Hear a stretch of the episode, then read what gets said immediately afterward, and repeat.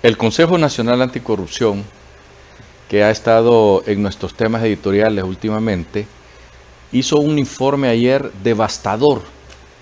de la incompetencia, de los malos manejos y de las truculencias como están manejando el Congreso de la Nación.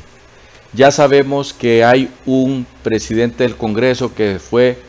juramentado de manera ilegal y que han hecho un montón de triquiñuelas para que se aprueben leyes que ya fueron inclusive puestas en la Gaceta, que no fueron aprobadas como debe de ser en el Congreso de la Nación, donde la mayoría no es el partido gobernante, sino que son los partidos políticos que le llevan la contraria. Lastimosamente, el Congreso de la Nación es un nido de haraganes que no van a trabajar y que sin embargo se han agenciado para su bolsa más de 40 millones de lempiras. Eso en sueldos de trabajos que no hacen, porque el Congreso de la Nación es un ente verdaderamente improductivo, donde solo se han aprobado leyes y reglamentos que convienen al partido gobernante y lo que no se ha aprobado lo publican ellos a la fuerza. De manera tal pues que queda al desnudo que el presidente del, Congreso de la Nación, que antes era abanderado de la anticorrupción y había jurado a pie juntillas que cuando él llegara al poder en, en, ese, en ese Congreso, el Congreso iba a ser otra cosa y lamentablemente eso no está sucediendo. El Congreso de la Nación se ha gastado cientos de miles de lempiras en viáticos de, de eh, diputados viajeros y no digamos de los de la junta directiva, que se han ido a Europa, que han ido a, a Oriente, que han ido a todas partes del mundo con viáticos generosísimos en dólares y en euros para que la pasen como reyes, como príncipes viajando. El Congreso de la Nación además tiene la misma cantidad de diputados suplentes que de los diputados eh, oficiales y se les paga sueldos por hacer absolutamente nada y algunos de ellos solo se han prestado para irse a sentar en, eh, en curules que no les corresponden, para levantar la mano y aprobar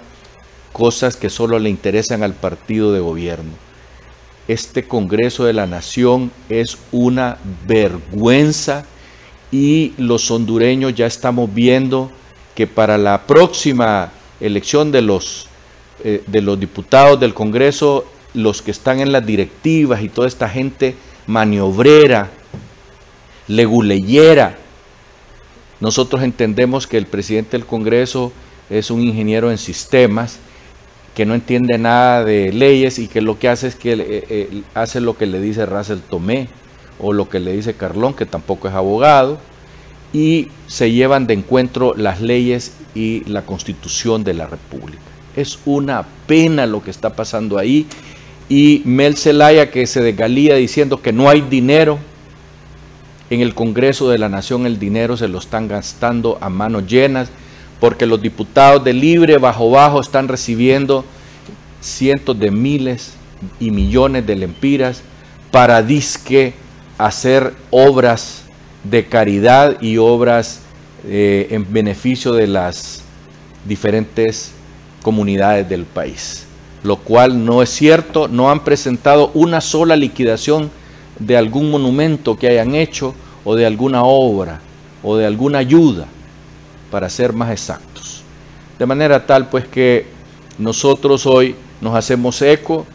del informe del CNA que seguramente le van a caer las avispas otra vez a la directora ejecutiva de ese organismo no gubernamental